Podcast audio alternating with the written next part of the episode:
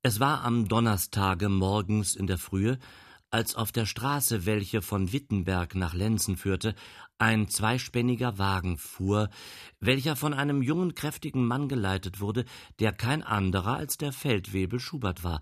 Er trug die Kleider der dortigen besseren Landleute. Der Wagen war mit einer Plane verdeckt. Wer aber unter dieselbe hätte hineinblicken können, der hätte eine große Anzahl Gewehre, Säbel, Patronentaschen und Uniformstücke sehen können. Das Sonderbarste aber war, dass diesem Wagen ein Trupp von ungefähr fünfzig Menschen folgte, diese eine sehr militärische Haltung hatten, obgleich sie alle eine ganz gewöhnliche, oft sehr bunt zusammengewürfelte Zivilkleidung trugen. Da, wo das kleine Flüsschen neben dem Wege den dichten Kiefernwald teilte, hielt der Wagen an, und der Feldwebel ließ die Männer herankommen. Halt, sagte er, hier ist der Ort, wo wir uns teilen, denn wir haben nur noch eine halbe Stunde bis nach Lenzen und dürfen nicht beisammen gesehen werden.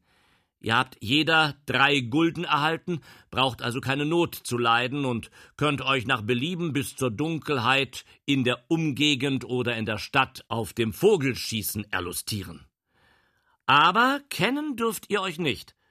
Sobald es dunkel ist, kommt Korporal Weidauer mit seinen zwanzig Mann, um die Uniformen anzulegen und die Waffen zu nehmen. Er besetzt die Elbe, lässt aus dem Hannöverschen alles herüber, aber niemanden hinüber, bis er Gegenbefehl erhält. Korporal Emmer mit seinen dreißig Mann hat sich erst eine Stunde vor Mitternacht einzufinden. Ich bin im Schützenhause zu treffen, wo ich den Wagen beaufsichtige, dass kein Mensch merkt, was wir geladen haben. Jetzt nun macht, dass ihr fortkommt und seid pünktlich. Die Männer verschwanden im Walde und Schubert fuhr nach der Stadt. Das damalige Schützenhaus lag vor derselben. Er bog in den Hof ein und ließ den Wirt herbeirufen. Als dieser den Fuhrmann sah, sagte er erstaunt Herr Feldwebel, was Teufel treibt Psst, warnte Schubert. Es darf kein Mensch wissen, dass ich hier bin. Habt ihr einen gut verschlossenen Platz für diesen Wagen? Ja, einen Schuppen, in den kein Mensch kommt. Um was handelt es sich denn? Das werde ich euch nachher erklären. Der Fürst kommt selbst. Der Fürst? Der alte Dessauer? fragte der Wirt betroffen. Ja, Während der Wirt nach dem Schlüssel ging, spannte Schubert die Pferde ab und führte sie in den Stall. Sodann wurde der Wagen an Ort und Stelle gebracht, dort teilte der Feldwebel dem Wirte das Nötige mit. Er konnte ihm vertrauen und wusste, dass der treue, verschwiegene Mann nichts ausreden werde. Sodann nahm er den Schlüssel zu sich und verließ das Haus. Er ging nicht nach der Stadt, sondern nach der Elbe zu, wo er sich vom Fuhrmanne übersetzen ließ. Jetzt befand er sich auf hannöverschem Grund und Boden. Er musste vorsichtig sein und untersuchte seine Pistolen, welche er bei sich trug, sie waren scharf geladen.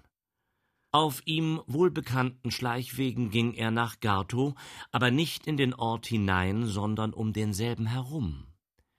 Er kam an einen Gartenzaun, ohne bemerkt zu werden, übersprang denselben und versteckte sich in ein dichtes Holundergebüsch. Der Garten gehörte zum Hause Uhlmanns und Schubert konnte den Hof desselben überblicken. Er musste lange, sehr lange warten und es war fast Mittag, als endlich die schöne, hohe Gestalt eines jungen Mädchens unter der Hintertür erschien.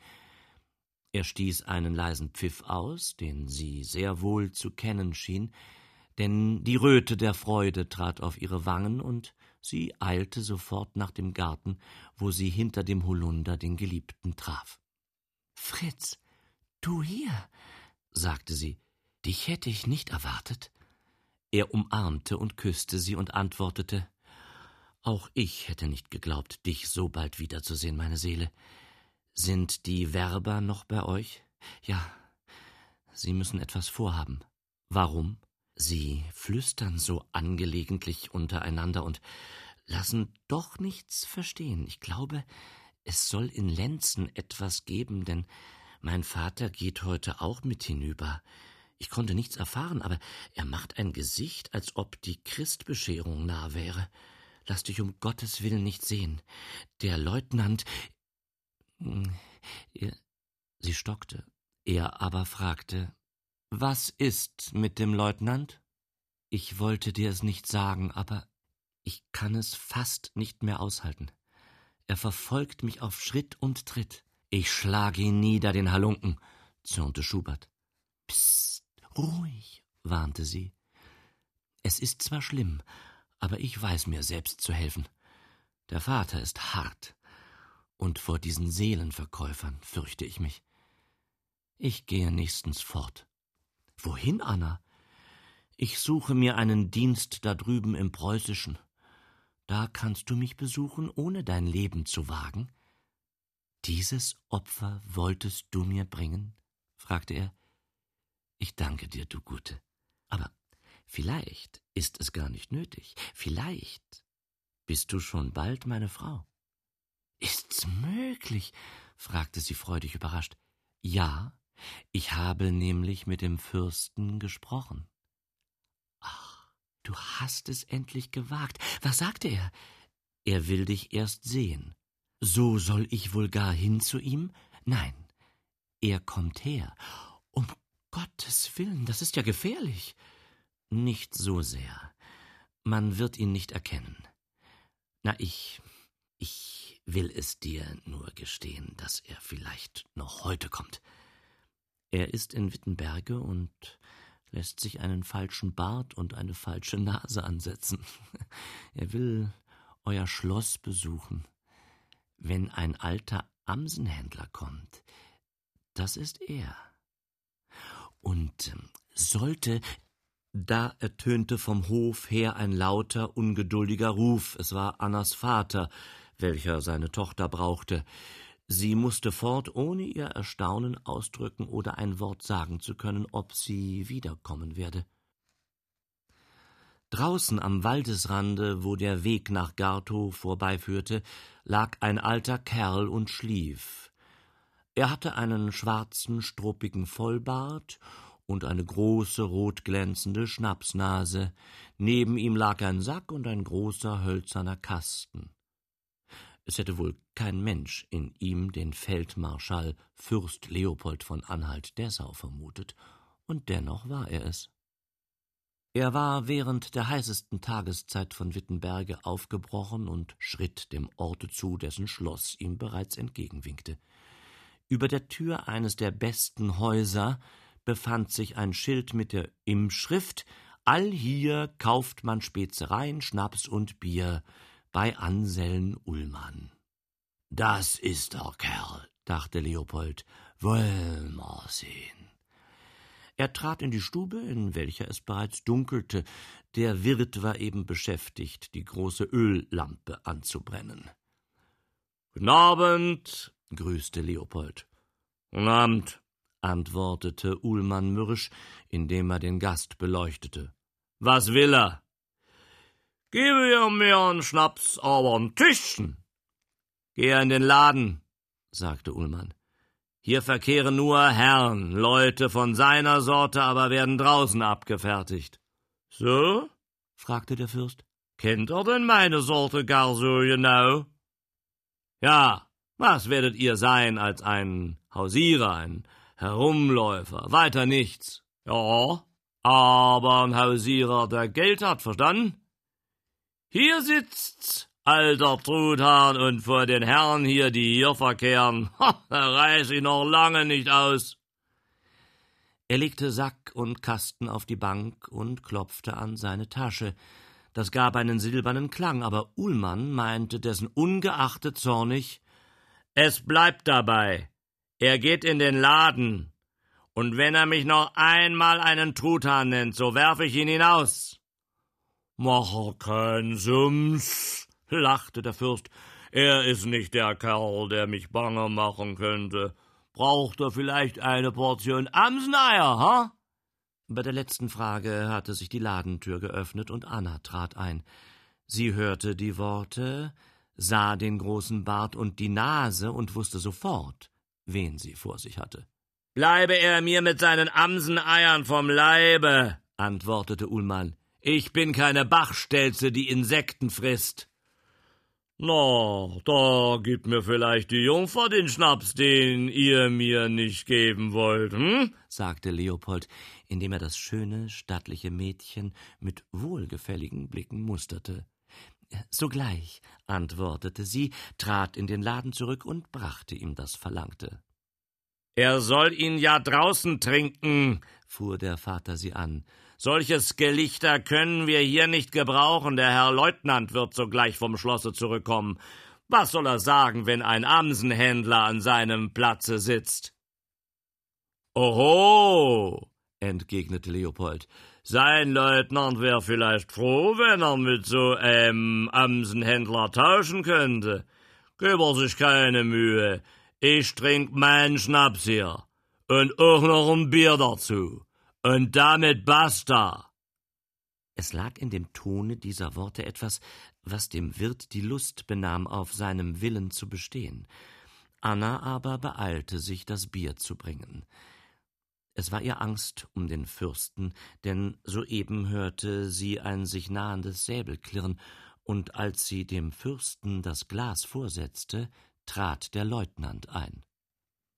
Es war ein dünner, hochaufgeschossener Mann, dessen bartloses Gesicht keinen einzigen sympathischen Zug zeigte. Er warf einen finsteren Blick auf Leopold, ließ sich rasselnd nieder und verlangte auch ein Bier. Dann wendete er sich an Leopold. Was macht er hier in dieser Stube? Und wer ist er, hä? Oh, ich trink Bier, bin Amsenhändler, antwortete der Fürst ruhig. Ein Amsenhändler. Ah. Hat er seine Legitimation bei sich? Oh, hier ist sie. Leopold griff in die Tasche und zog die Papiere hervor, welche dem Händler, der noch in Dessau gefangen saß, abgenommen worden waren. Der Leutnant öffnete sie mit Spannung, warf einen Blick darauf und sagte dann Richtig. Er ist der Wachtmeister Horn, den wir erwarten. Hat er sich da drüben bei den Preußen gehörig umgesehen? Hm? Versteht sich. Wird das Geschäft in Lenzen klappen? Ausgezeichnet, schmunzelte Leopold. So geht jetzt mit zum General, um ihm Bericht zu erstatten. Vorher aber muss ich der Anna einen Kuss geben.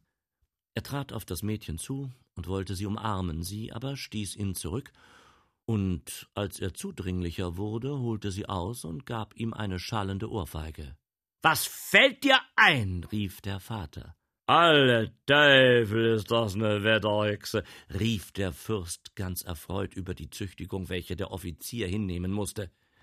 Ja, eine Hexe ist sie, brummte dieser, aber ich werde sie schon noch gefügig machen. Er trank sein Bier aus und winkte Leopold, ihm zu folgen. Der Wirt begleitete den Offizier hinaus, und während Leopold noch sein Bier austrank, trat das Mädchen rasch zu ihm und flüsterte Herr Wachtmeister Horn, wenn ihr in Gefahr kommt, so verlasst euch auf mich. Nach diesen Worten schlüpfte sie schnell in den Laden. Leopold nahm einfach an, dass sie Gründe haben müsse, diesem Horn ihre Teilnahme zu widmen. Er ließ Sack und Kasten einstweilen liegen und folgte dem Leutnant. Es war ihm darum zu tun, etwas von den heutigen Absichten der Hannoveraner zu erfahren, drum wagte er sich zu dem General. Wenn er Lust hat, Wachtmeister, so kann er mit dabei sein, sagte der Leutnant unterwegs zu ihm. Bis zwölf Uhr haben wir uns in Lenzen einzeln eingeschlichen und Punkt ein Uhr wird der Fang gemacht. Dreißig Mann, aber da ist das Schloss, vorwärts. Sie traten in den Schlosshof, wo die dreißig hannoverschen Grenadiere schon bereit standen. Der Leutnant führte Leopold die Treppe empor und zum General. Dieser saß bei einer Pfeife Tabak, damals eine Seltenheit, und blickte die beiden erwartungsvoll an. Hier, Exzellenz, bringe ich den erwarteten Boten, meldete der Leutnant. Welchen Boten? fragte der General. Nun, den Wachtmeister Horn, der als Amsenhändler geht. Horn? fragte der General. schnell aufstehend und Leopold musternd, den Horn kenne ich ganz genau. Das ist er nicht. Wer ist er? Hä? Daran hatte der Fürst gar nicht gedacht, dass der General diesen Horn persönlich kennen könne. Er kam in eine augenblickliche Verlegenheit, fasste sich aber schnell und sagte Nee, der Horn bin ich nicht, aber der liegt in Havelberg krank da nieder und schickt mich. Ja, ja. Er schickt mich euch zu sagen, dass alles in Ordnung sei. Weiter weiß ich nichts. Zum Beweis hat er mir seine Papiere mitgegeben. Wer ist er denn eigentlich? fragte der General höchst misstrauisch. Ah, ich bin der Wirt vom Schwarzen Eber. Und bei mir liegt da der Horn. Ja, hat ein plötzliches Fieber bekommen. Hat er gewusst, was der Horn ist? Hat er vielleicht jemanden von seiner Botschaft etwas erzählt? Na, kein Mensch, ich hab gedacht, der Horn ist ein wirklicher Amsenhändler. Gut, sagt er die Wahrheit, so ist's gut. Macht er mir aber Lügen, so ist ihm sein Brot gebacken. Ich werd ihn zur Sicherheit einstweilen einsperren lassen. Na, das geht nicht, meinte der Fürst. Ich muss ja sofort wieder nach Hause. Ist mir egal. Leutnant, hole ja einige Leute. Oho! Der Wirt vom Schwarzen Eber ist ein ehrlicher Kerl. Der lässt sich nicht einstecken. Mit diesen Worten warf der Fürst den Leutnant zur Seite und sprang zur Tür hinaus. Der General aber war geistesgegenwärtig. Er riss das Fenster auf und rief hinab Haltet ihn auf. Fangt ihn. Als Leopold unten anlangte, griffen sechzig Hände nach ihm. Er schlug jedoch einen raschen Bogen, machte sie dadurch irre und gelangte glücklich zum Tore hinaus. Aber alle dreißig Grenadiere rannten hinterher, sogar der Leutnant kam nachgesprungen und der General lief langsamer hinter der wilden Jagd her. Der Fürst war ein guter Läufer gewesen, jetzt aber alt. Er hatte lauter junge Verfolger hinter sich und als er das Dorf erreichte, hatten sie ihn beinahe eingeholt. Beim Hause Uhlmanns war der vorderste Grenadier nur noch fünf Schritte hinter ihm. Da erinnerte er sich der Worte, welche Anna zu ihm gesagt hatte. Er sprang schnell zur Tür hinein und riegelte sie hinter sich zu. Das Mädchen hatte das Rufen und den Lärm vernommen. Sie ahnte das Geschehene und stand im Flure. Es war finster und Leopold stieß mit ihr zusammen. Seid ihr es, Wachtmeister Horn? fragte sie. Ja, Sie wollen mich fangen, antwortete er atemlos. Kommt schnell. Sie fasste ihn beim Arme, führte ihn eine Strecke vorwärts, öffnete eine Tür und schob ihn hinein. So, hier seid ihr einstweilen sicher. Hinten stehen leere Fässer. Versteckt euch in eins. Ich will sehen, ob ich die Kerls irreleite. Sie schloss die Tür hinter ihm zu, und er tappte sich im Dunkeln vorwärts. Dabei stieß er an ein sehr hohes Fass, dessen Deckel an demselben lehnte. Da geh ich hinein, keuchte er, und deck es dann zu. In der Eile dachte er gar nicht daran, das Fass zu untersuchen. Er hielt es für leer, schwang die Beine hinauf und plumpste in eine Flüssigkeit die ihm sofort bis an die Knie emporstieg, denn er hatte sich niedergeduckt. Heiliges Pech, brummte er. Das ist ja ein falsches Fass. Das ist ja. Er fuhr mit der Hand in die Flüssigkeit, roch erst daran und kostete dann vorsichtig. Da bin ich ja hart ins Sirupfass gefahren. Na, so ne Weihnachten. Wenn Sie mich jetzt fangen, dann können Sie mich noch gleich ablecken. Ich muss gleich wieder raus. Während er sich aus der Süßigkeit herauskrabbelte, hörte er bereits drohende Stimmen vor der Tür. Man herlangte den Schlüssel. Er tastete sich so rasch wie möglich weiter nach hinten und fand endlich ein leeres Fass. Er hob den Deckel ab, sprang hinein, duckte sich nieder und legte den Deckel oben darüber. Aber in dem Fasse war eine so dicke Luft, er musste husten. Er fühlte um sich, und erschrak. Oh, da bin ich aus dem Regen drauf geraten, knirschte er. Das ist ja das Mehlfass. Ist noch wenigstens ein halber Zentner drin, aber ich, ich hab's nicht gefühlt. Ach, nu steckt der Sirup im Mehle und ich kann nun gleich in den Backofen kriechen, dann ist der Pfefferkuchenmann fertig. So etwas ist mir auch gestern und mein Lebtag nicht passiert, Holla. Da kommen sie schon. Sei still, Leopold, sonst erwischen sie dich. Da der Flüchtling in den übrigen Räumen nicht zu finden war, so hatte Anna den Schlüssel hergeben müssen, und die Grenadiere drängten sich unter Ullmanns Führung herein. Dieser hob die Lampe empor und blickte umher. Aber das ist stark, rief er. Hier hat der Kerl in Sirupfass gesteckt. Und hier führt die Spur weiter nach, nach, nach dem Mehlfasse. Ein lauter Jubel erscholl. Der Deckel wurde abgehoben und der Fürst herausgezogen. Er bot einen schauderhaften Anblick dar. Die Soldaten lachten, dass ihnen die Bäuche wackelten, und der Wirt schimpfte wie ein Rohsperling darüber, dass ihm der Sirup und das Mehl verschimpfiert worden war. Der Leutnant kam auch dazu und dann der General. Dieser letztere fragte Leopold, ob Anna gewusst habe, dass er hier steckte. Er verneinte es. Er verhielt sich überhaupt sehr gelassen, und so kam es, dass der General ein mildes Urteil fällte. Der Kerl ist bestraft und beschämt genug, sagte er. Er mag bis morgen gefangen bleiben. Ist er wirklich der Eberwirt, so mag er mit seinem Sirupsteige nach Hause laufen. Ist er aber ein anderer, so wird sich das Weitere finden. Aber in diesem Zustande können wir ihn nicht nach dem Schlosse bringen. Ullmann? Hat er nicht einen festen, engen Raum, in den wir ihn einschließen können? Oh ja, antwortete dieser. Das Waschhaus. Es ist ganz von Stein, hat keine Fenster und die Tür wird durch einen eisernen Querriegel verschlossen. So steckt ihn hinein. Ich brauche aber einen sicheren Mann zu seiner Bewachung. Von den Soldaten kann ich keinen einzigen entbehren. Leutnant? Er muss sich bequemen, hier zu bleiben und zuweilen nach ihm sehen. Das war diesem sehr lieb. Er wusste, dass Uhlmann mit nach Lenzen wollte, und so war er mit dessen schöner Tochter allein.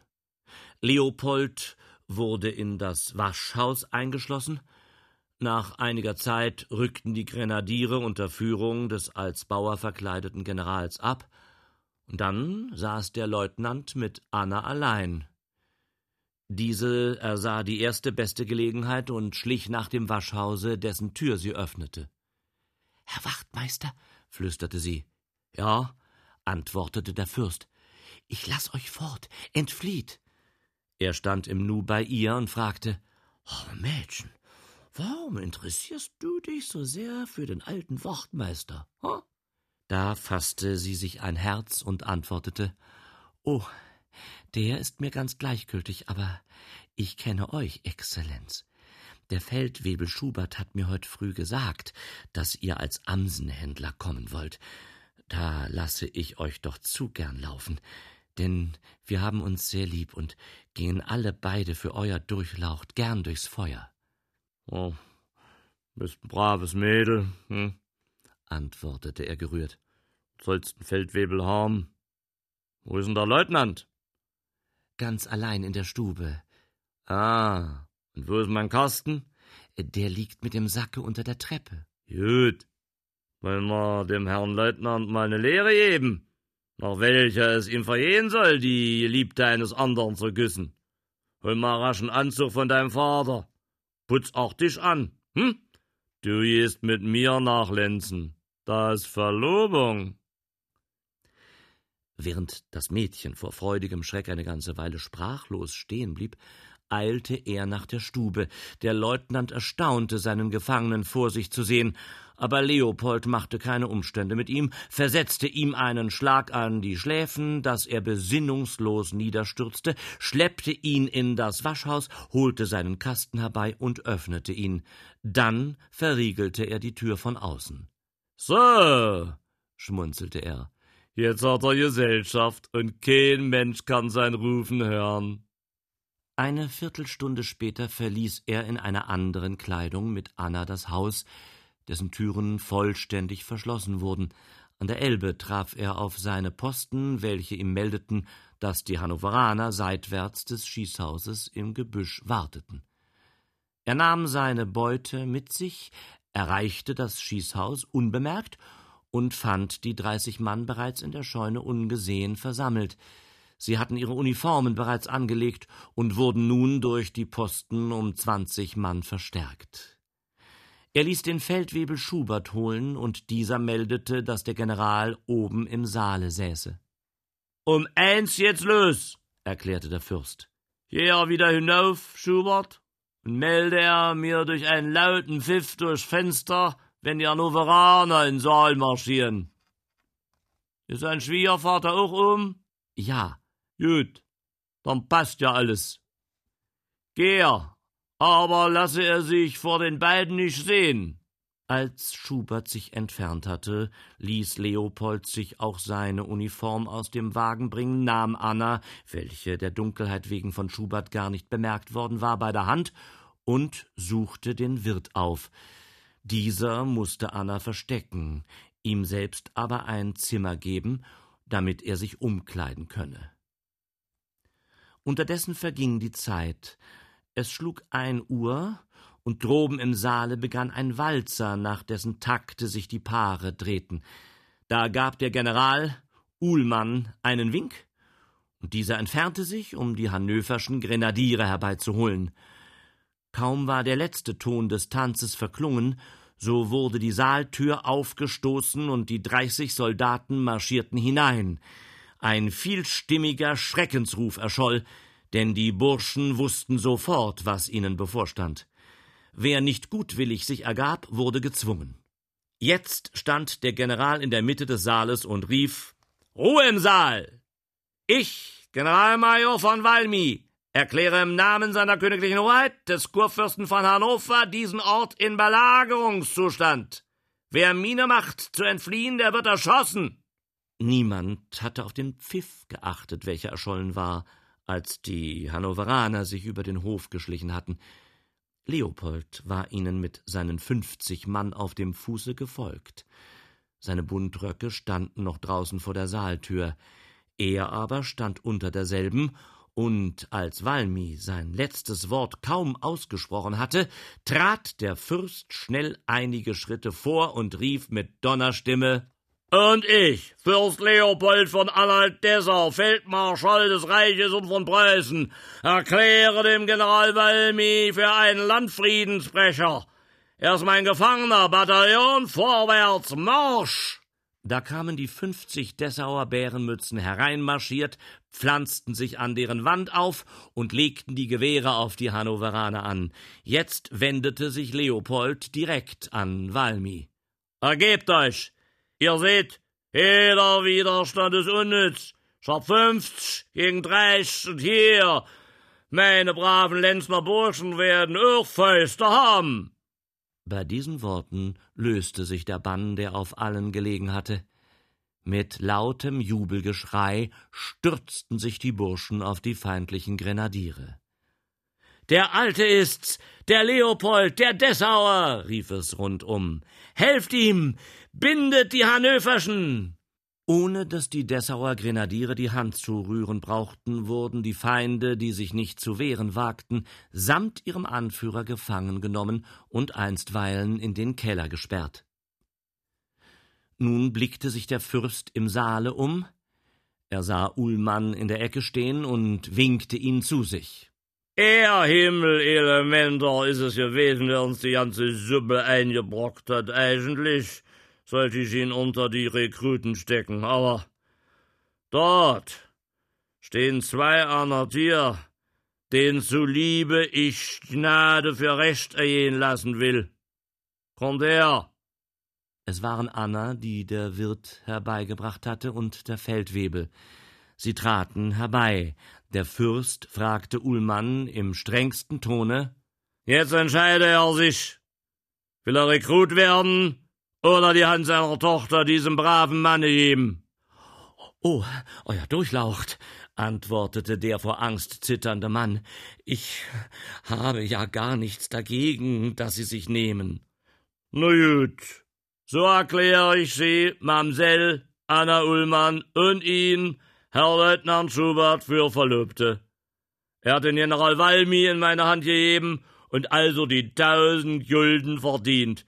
Für seine Equipierung werde ich außerdem Sorge tragen, lade mich aber dafür zu seiner Hochzeit ein und er, Uhlmann, mag es sich merken, dass ein Amsenhändler wohl einen Schnaps im Laden trinken kann.